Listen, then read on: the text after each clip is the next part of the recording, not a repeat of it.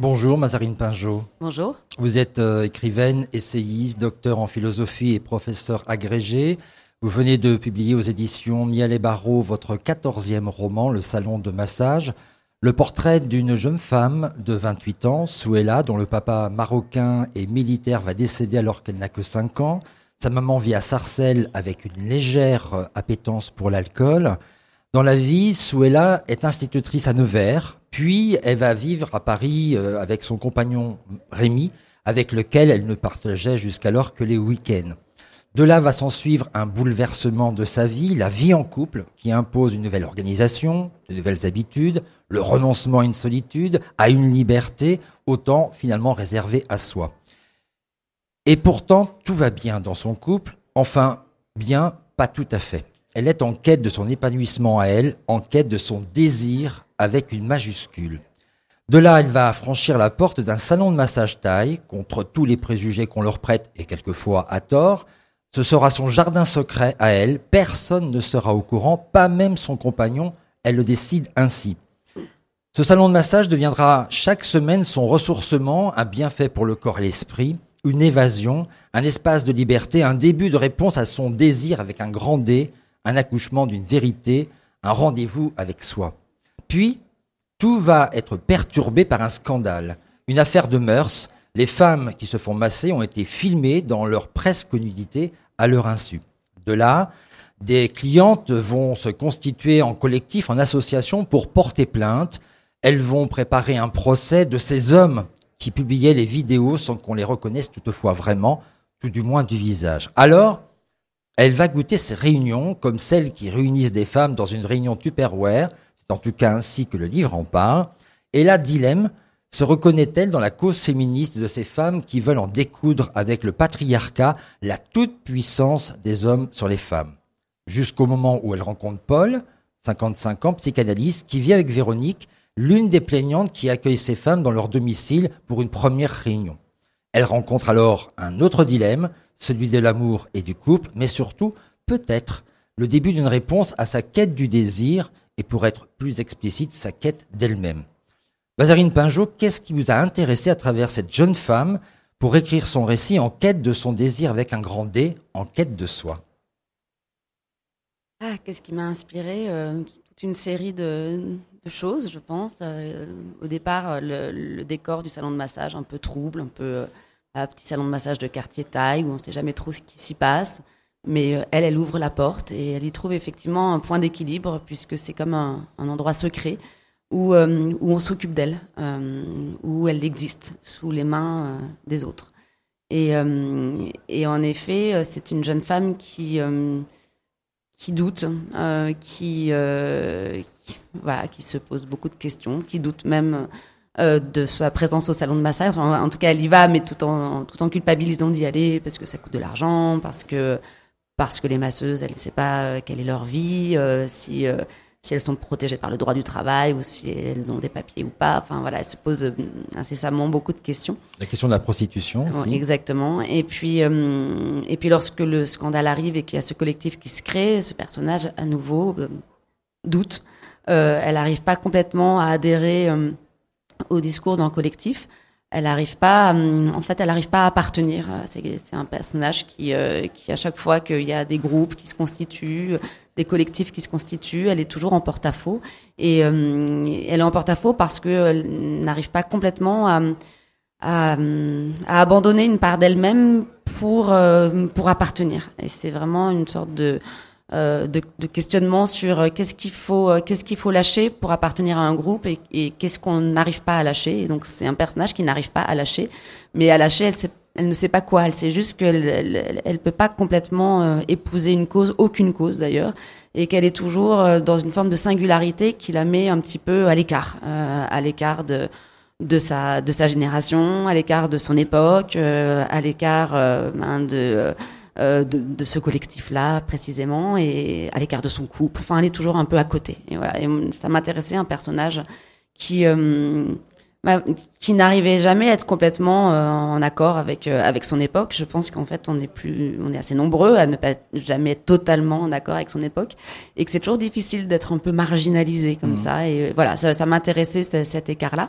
Et, et c'est un personnage en revanche qui ne qui ne négocie pas avec ce, ce désir, avec ce grand D en effet, puisque elle essaye d'être à l'écoute quand même d'une forme de vérité qui serait la sienne même si euh, elle, n'arrive pas à la mettre en mots ni, ni à la comprendre, mais en tout cas, elle sait, elle sait ce qu'elle veut pas, elle sait là où elle n'est pas à sa place.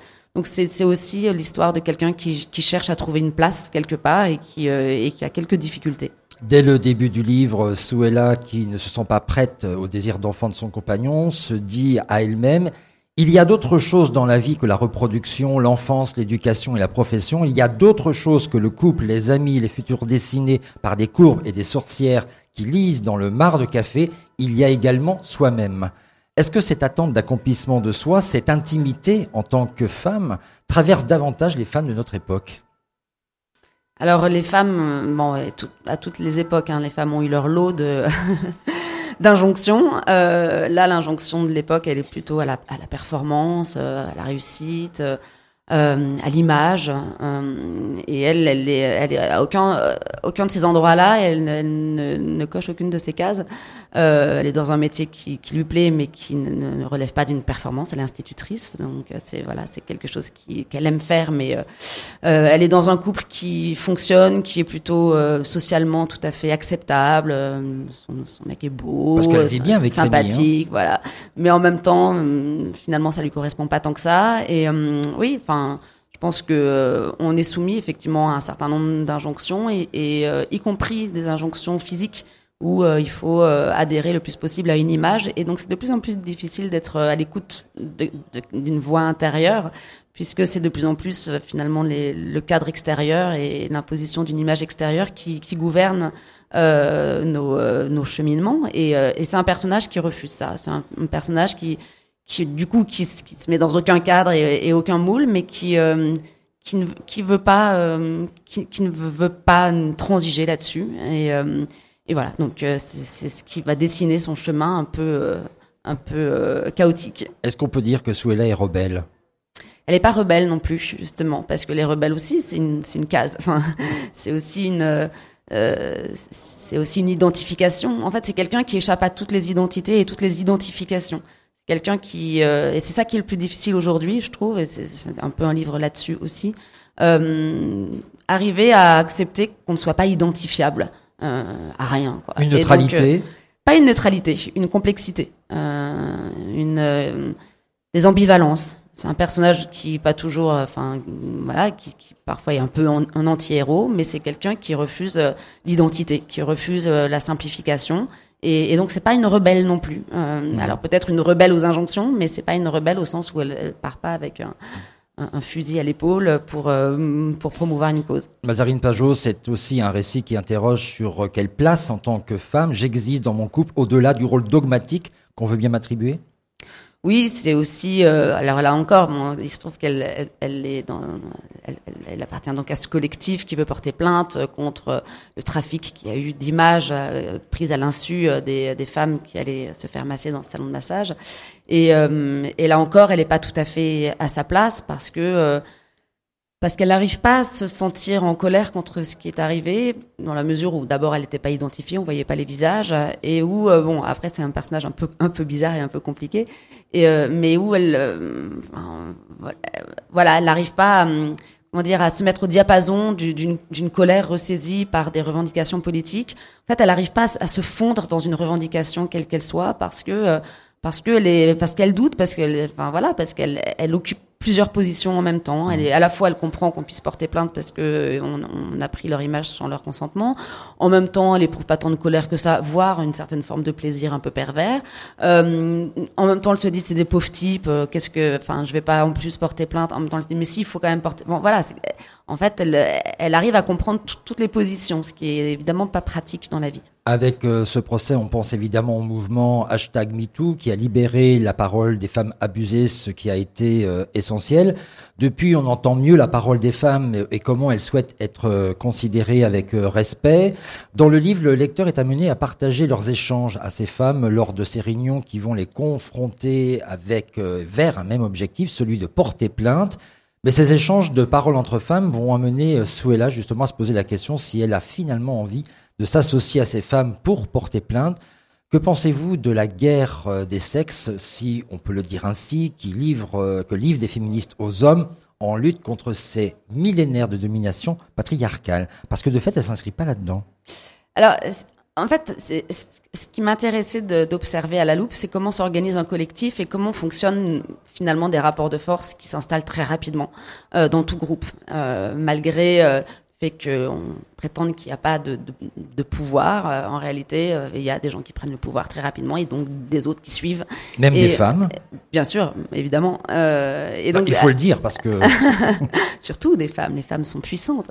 Et, euh, et donc à l'intérieur de ce collectif, elle, elle, observe cette voilà l'organisation du pouvoir très silencieuse puisque mm, enfin c'est pas clairement défini, mais, mais voilà les, les, positionnements se, se créent de manière très immanente comme ça. Et, euh, et donc, elle, elle, euh, enfin, et dans un groupe aussi, mais ça, c'est quelque chose qui est logique et qui est normal. La parole se simplifie. Pour qu'elle soit efficace, on est obligé de simplifier la parole. Euh, quand on veut euh, faire mener un combat politique, on est obligé de simplifier une parole. Donc, c'est la logique de, du militantisme. Euh, et c'est aussi la logique de l'efficience, de l'efficacité. Sauf que ce personnage-là euh, ne, ne s'y retrouve pas complètement parce que euh, dans le groupe, c'est la parole la plus radicale qui l'emporte. Alors il y a, y a, plusieurs positions. C'est ça mmh, qui, mmh. qui m'amusait, c'était de voir les différents types de positions qu'il y avait à l'intérieur d'un collectif. Donc des, euh, des gens très pragmatiques, des femmes très pragmatiques qui étaient vraiment sur la question juridique, d'autres qui étaient un peu en attente de, voir ce qui allait se passer, et puis évidemment celle qui mène le jeu, la plus euh, la plus radicale d'entre elles, qui finit par un petit peu euh, emporter le, le leadership, et c'est à ce moment-là que mon personnage qui s'appelle donc Swayla se, ne s'y retrouve pas et se dit mais en fait ce, ce, ce discours-là, je Enfin, il, il correspond en rien, non pas à ce que je pense, parce que c'est pas tant une question de, réflexion que ce qu'elle ressent. Et elle est dans une forme de dissensus entre ce qu'elle éprouve et, euh, ce qu'elle pense. Et donc, c'est compliqué précisément du fait de ce divorce intérieur euh, de euh, d'aller porter plainte, parce que porter plainte, c'est aussi voilà aller accuser les gens. Donc, elle se Ouais, elle est, elle est dans ce questionnement-là en tout cas, et c'est vrai que euh, que bon après c'est aussi l'occasion pour moi, je, je, me suis amusée. Il y a une forme de satire oui. très bienveillante, pas du tout, mais euh, pour voir les différents types de positions qu'il peut y avoir à l'intérieur d'un collectif, parce qu'en fait c'est des positions plurielles qui ensuite sont lissées euh, dans ce qui apparaît dans le, le, le discours euh, public. Mais en réalité, à l'intérieur, il y a toujours des, des, des, positions très, très différentes. Alors effectivement, ce qui peut être euh, paradoxal, alors que ces femmes euh, doivent faire corps pour une cause commune, elles ne sont pas très tendres entre elles, notamment celles qui sont radicales avec celles qui sont plus nuancées, comme euh, le personnage du livre. Bah oui, et c'était aussi une, enfin, une forme de questionnement sur le corps, justement. Euh, ce corps collectif qui finit par n'avoir qu'une seule voix, euh, s'oppose au corps singulier de, de Soïla, au corps propre tel qu'elle a éprouvé les massages, et puis tel que elle va euh, éprouver euh, ce, bah, ce, désir qui la meut, et puis ensuite dans sa, son histoire passionnelle avec ce personnage Paul. Et, euh, et donc pour, pour donner voix à ce corps propre, elle elle peut pas rentrer euh, dans le corps collectif et c'est vraiment une, un, aussi un questionnement sur le corps et donc en effet le, la radicalité qui finit par l'emporter n'est pas enfin ne peut pas exprimer euh, un, ressenti qui sur lequel elle a d'ailleurs du mal à mettre des mots mais en tout cas elle sait que c'est pas ça c'est pas elle sait que c'est pas c'est pas comme ça qu'elle qu éprouve les choses. Alors ces échanges-là euh, nous interrogent euh, toutes et tous, euh, nous euh, en, tant qu'hommes, vous euh, en tant que femmes. C'est finalement l'échange qui peut exister entre nous et elle d'ailleurs, elle préfère rétablir l'équilibre des relations femmes-hommes plutôt que d'aller je dirais, à l'encontre de tous les hommes, ce qui peut être ah la oui, radicalité sur, euh, du féminisme. Pour reprendre votre question précédente sur la guerre des, des sexes, oui, elle, elle est pas du tout dans la guerre des sexes. Euh, elle est dans une dans une autre quête, et en fait, son histoire est marquée malgré tout par euh, des formes de violence, euh, mais ça, on, on l'apprend beaucoup plus tard, enfin, dans, sa généalogie. Euh, mais euh, bien sûr, elle n'est, n'est de toute façon pas pour la guerre euh, et surtout pas la guerre des sexes. Elle rencontre plusieurs hommes qui vont la faire évoluer, qui vont la, enfin voilà, toute rencontre nous transforme et nous fait changer. Et non, elle est, elle est pas du tout dans, dans une dualité ou dans, dans une polarité. C'est pas, enfin voilà et, euh, et c'est vrai que c'est finalement le discours qui l'emporte à l'intérieur du collectif, alors que toutes les femmes du collectif ne sont pas nécessairement pour la guerre des sexes. Mais c'est ce qui finit par l'emporter, euh, malgré, euh, malgré le, malgré certaines. Finalement, est-ce que ces femmes qu'on va qualifier d'intégristes, hein, bon, j'aime pas trop le terme, mais en tout cas qui vont jusqu'au bout de la cause contre le patriarcat, elles pensent finalement rendre service à la cause du féminisme en, je dirais, en, disant, je dirais, castrer les hommes? Là, dans, dans, dans mon histoire, c'est euh, ce collectif, c'est l'occasion d'une prise de pouvoir. C'est pas tant euh, pour faire entendre une voix euh, féministe. Là, c'est encore une fois, c'est c'est ça qui est intéressant aussi avec euh, avec la radicalité d'un mouvement, c'est qu'en réalité c'est aussi des stratégies de pouvoir. C'est pas que faire passer un, un message, euh, parce que je pense qu'aujourd'hui on est toutes féministes. Euh, je ne connais personne qui ne le soit pas. Alors peut-être que ça, évidemment le combat continue d'être mené, mais l'idée c'est pas d'opposer euh, celles qui seraient les vraies contre les fausses. Enfin ça ça n'a pas grand grand sens. Mmh. La question c'est plutôt euh, quelles sont les bonnes stratégies pour euh, voilà pour essayer de faire avancer la cause. Et, euh, et, moi, il me semble que la stratégie de la, radicalité n'est pas forcément la plus efficiente, même si néanmoins, euh, on a toujours besoin aussi de radicalité pour faire bouger les choses. Donc voilà, c'est comment euh, comment comment ça s'articule tout ça, c'est une question complexe, mais en tout cas dans un roman, on a la possibilité justement de travailler cette complexité-là, les nuances, les, doutes, les ambivalences, ce qu'on peut moins faire dans le débat public. Alors il y a eu ce mouvement MeToo, on le redit, hein, qui a été très important pour libérer la, la, la parole des femmes. Au demeurant, il y a cette radicalité qui peut handicaper euh, les hommes par rapport à la manière dont on peut approcher aujourd'hui les femmes. Est-ce que euh, finalement les femmes sont conscientes, euh, même si elles ne sont pas radicales, de cette euh, fragilité que subissent les hommes? S'ils la subissent. Je pense, euh, je pense que c'est difficile pour les jeunes garçons. Mmh. moi, par exemple, comme mère, je vois que c'est difficile pour les, les, les garçons mmh, parce qu'ils marchent sur des œufs. bon, ils entendent depuis qu'ils sont petits dans les classes, parce que c'est maintenant il y a quand même un prisme très très fort dans, dans toutes les disciplines, hein, que ce soit en SBT, en je sais pas, enfin en, en histoire, enfin voilà, il y a, y a, un prisme féministe, mais oh, voilà, c'est aussi le retour du balancier, c'est normal, hein, il n'y en a pas eu assez, maintenant il y en a beaucoup, mais c'est surtout dans la violence de certains de certains propos qui, je pense, est compliqué pour se construire en tant que jeune garçon. Mmh. C'est pas facile non plus d'être un jeune garçon. Euh, voilà, donc je on je sais pas ce que ça va donner dans, dans les relations. Euh, de couple ou les relations amoureuses euh, lorsqu'ils seront euh, plus euh, plus grands mais je pense que euh, on va on va observer des évolutions intéressantes. Quelles évolutions vous pressentez? Alors déjà, de toute façon, les, les, jeunes garçons, ils sont, enfin, ils sont. Je peux pas faire de généralité. Ceux que je vois autour de moi, que ce soit mes étudiants, ou mes enfants et tout, ils sont très, très, très conscients. Enfin, ils sont, ils sont eux-mêmes très engagés hein, dans, mmh. dans le féminisme. Mais euh, mais il y en a certains qui souffrent un petit peu, non pas parce qu'ils seraient pas féministes, mais parce qu'effectivement ils se sentent euh, attaqués, rejetés. Euh, mmh. Voilà, donc euh, je sais pas comment ils vont négocier leur relation amoureuse. Ça, on va observer ça. Au même titre que la nouvelle génération est très préoccupée, comme nous le devrions l'être nous aussi adultes, par le climat. Il y a la question du genre qui s'est euh, invitée dans les causes de, la société. Est-ce que cette question du genre, de n'être euh, ni il ni elle, finalement, peut régler le problème? Je sais pas. Je sais pas. Il y a des utopies hein, qui vont travailler sur l'idée qu'on qu enlevait complètement. Euh, euh, je pense à quelqu'un comme Thierry Hockey, qui est un philosophe très intéressant, qui, propose qu'on enlève sur l'état civil le genre. Voilà, mm -hmm. le il, elle, comme ça, on n'en parle pas, c'est pas, c'est pas un problème, on s'en fiche en fait. Euh, L'indifférence serait une manière de, de, traiter la question. Peut-être que, euh, je sais pas si c'est faisable, mais pe peut-être qu'en effet, euh, on devrait devenir indifférent à cette question euh, de la différence des sexes. Mais on ne pourra devenir indifférent à cette question qu'à partir du moment où on aura établi l'égalité réelle. C'est ça, c'est ça le, la difficulté. Donc, quelle est la meilleure manière d'y arriver? Je Je n'ai pas encore rédigé mon programme politique pour ça, mais je reviendrai pour.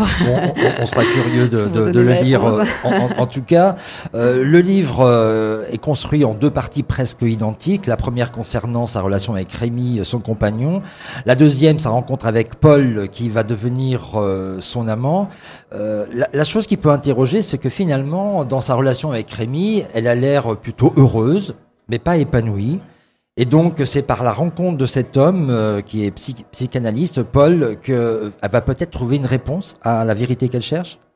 En tout cas, c'est une histoire qui l'a fait bouger, enfin, comme euh, les histoires passionnelles, euh, puisque c'est une histoire passionnelle. Et puis, comme c'est un livre qui, traite vraiment de la question du corps, c'est une histoire où son corps est vivant, quoi.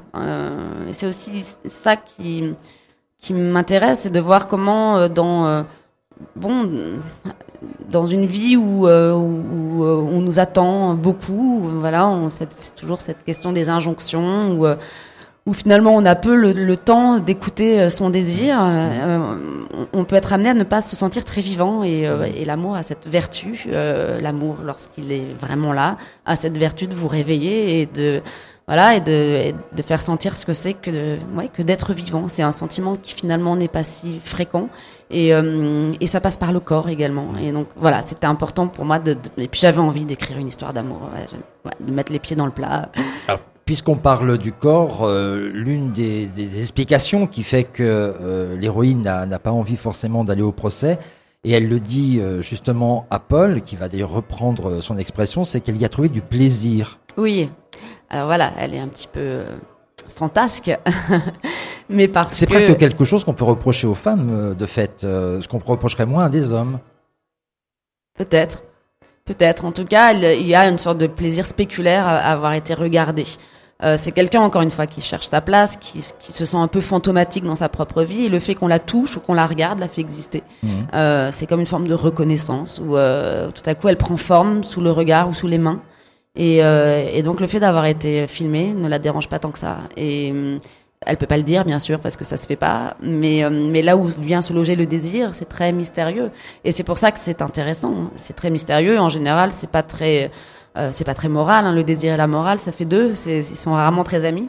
Et, et donc, en effet, bon voilà, c'est comme, comme les fantasmes. C'est toujours, enfin ça nous, emmène à des endroits toujours euh, soit enfin qui sont qui n'ont rien à, voir ou vraiment pas grand chose avec la morale et, euh, et donc elle écoute ces fantasmes euh, elle essaye quand même mm. d'essayer de, les écouter même si il la ramène à, encore à, une position très enfin qui, qui va l'exclure un petit peu du mm. groupe. Vous avez eu des retours de mouvements féministes par rapport à la position qui est celle du livre? Non, parce que je dirais pas qu'il y a une position. Euh, je dirais que c'est un livre qui, euh, qui raconte une histoire et qui, euh, je évidemment, il y a, y a, toute une partie enfin où je m'amuse, où c'est léger, il y a une forme de satire. Mmh, voilà, mmh. c'est vraiment le genre satirique, si on veut l'inscrire dans un genre, en tout cas la première partie. Mais mais je n'ai pas, pas du tout l'impression que ça soit ni une condamnation, ni enfin il y, y, a plein de points de vue différents, chacun se défend. Euh, bon, il y en a, il y en a qui sont un peu plus euh, croqués que d'autres, évidemment, mais euh, mais bon, je trouve que il y a certaines positions caricaturales qui sont qui sont drôles à observer aujourd'hui, donc autant autant s'en amuser dans un livre, mais c'est encore une fois, c'est c'est un roman, donc c'est pas un roman à thèse. Je n'essaye pas de démontrer quoi que ce soit. C'est un roman qui raconte la vie, donc pour l'instant, non, j'ai pas trop eu de, retour euh, de ce côté-là. En tout cas, il faut regarder la vie avec philosophie. En tout cas, il faut continuer de douter. Votre livre est dédié, à, est dédié à Didier, votre mari, et vous précisez dans les remerciements qu'il est assigné à la difficile place de premier lecteur et qu'il ne réchigne même pas. Alors j'ai envie de vous poser la question, en quelque sorte, il n'a pas le choix et Non, bien sûr les hommes sont nos esclaves. Euh, non, mais il est gentil. Il. Non, mais c'est vrai que de lire les premiers, les premiers, enfin c'est pas les premiers jets, parce que quand je fais lire quelque chose, c'est qu'il est déjà plus ou moins abouti. Mais euh, c'est courageux parce que d'abord euh, l'autre attend, enfin moi j'attends. Euh, alors qu'est-ce qu'il va en penser, etc. Donc il faut être extrêmement diplomate. C'est son métier, donc tout va bien. Mais mais c'est compliqué en fait, c'est une grosse responsabilité et euh, surtout que le pauvre, il, normalement, je lui demande de le relire une fois qu'il est publié, donc vous voyez, c'est la double peine. Euh, donc voilà, mais c'est difficile de faire lire son livre la première fois, donc on a, j'ai une très belle relation avec mon éditrice, donc j'ai une grande confiance et je sais que même si elle aime pas trop, elle, elle va pas me, enfin parce que c'est très intime un livre, mmh, mmh. Euh, elle, elle, le dira de telle sorte que euh, voilà, il faille juste à nouveau reprendre le travail, mais euh, mais que c'est pas une remise en cause existentielle. Euh, et puis mon mari aussi qui a un regard très bienveillant. Euh, c'est difficile de, de, trouver des bons lecteurs qui soient au bon endroit, qui, qui à la fois euh, aient cette bienveillance-là et en même temps soient justes et, et sévères. Surtout quand ça part de la relation de couple. oui, bon, c'est pas autobiographique du tout. Hein. Alors, en conclusion, Mazarine Pinjot, quand on est maman d'une jeune fille, qu'est-ce que la femme que l'on est aussi a envie de transmettre à la femme que sa fille deviendra? Beaucoup de choses. Euh, moi, j'aurais tendance à dire une forme d'autonomie. En tout cas, moi, c'est ce que ma mère m'a transmis. Ne, alors, c'est peut-être un peu, enfin, peut-être le préciser, mais c'est voilà, d'être, de, de, ne rien devoir à personne et de, euh, de ne compter que sur soi-même, même si, une fois qu'on a dit ça, je trouve que c'est bien aussi de devoir des choses à des gens. Enfin, c'est parce que c'est aussi ça qui est beau, c'est d'avoir des, relations aussi d'endettement, euh, les relations d'amour, c'en est, d'amitié également, enfin, c'est du lien. Et donc, c'est beau aussi d'avoir une forme de dépendance. Mais en tant que femme, euh, ne rien devoir à personne, c'est, pas mal. Donc, euh, donc être indépendante, travailler, enfin, voilà, c'est ce que j'ai reçu et ce que j'aimerais transmettre. Merci beaucoup, Mazarine Pinjon. On rappelle euh, votre dernier et quatorzième roman, Le Salon de Massage, publié aux éditions Mialet Barreau. On peut vous rencontrer aujourd'hui euh, sur le Salon du Livre du Mans pour euh, vous rencontrer et surtout pour les dédicaces de, de vos ouvrages. on a été très fiers de vous accueillir sur le plateau des radios associatives de la Framas sartoise. Vous savez pourquoi? Non. Parce que si un président de la ah République qui s'appelait François Mitterrand n'avait pas existé, on ne serait peut-être pas en train de nous parler. C'est vrai, c'est vrai. Enfin, peut-être qu'on aurait fini quand même par y arriver, mais euh, on, on, vous savez, on ne sait jamais. On oui, sait jamais. Vous avez raison. Merci beaucoup en tout cas, Madame Pinjot.